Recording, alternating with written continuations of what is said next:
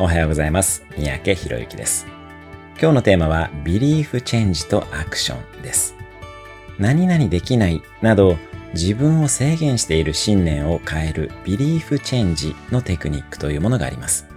例えば、自分ができないと思っていることをすでに達成している人と会うこともビリーフチェンジにあります。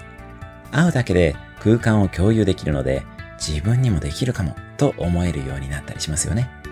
このようなビリーフチェンジをしたら、すかさずどんどん行動しましょう。さらに、行動することで自信が持てたら、そこでもすかさずビリーフチェンジにつながる心理テクニックなどを使っていきます。ビリーフチェンジと行動の両輪を回していくのです。心理的な療法のみでは変わることはできません。あくまで行動が大事です。挑戦、自信、さらなる挑戦の回路を回していきましょう。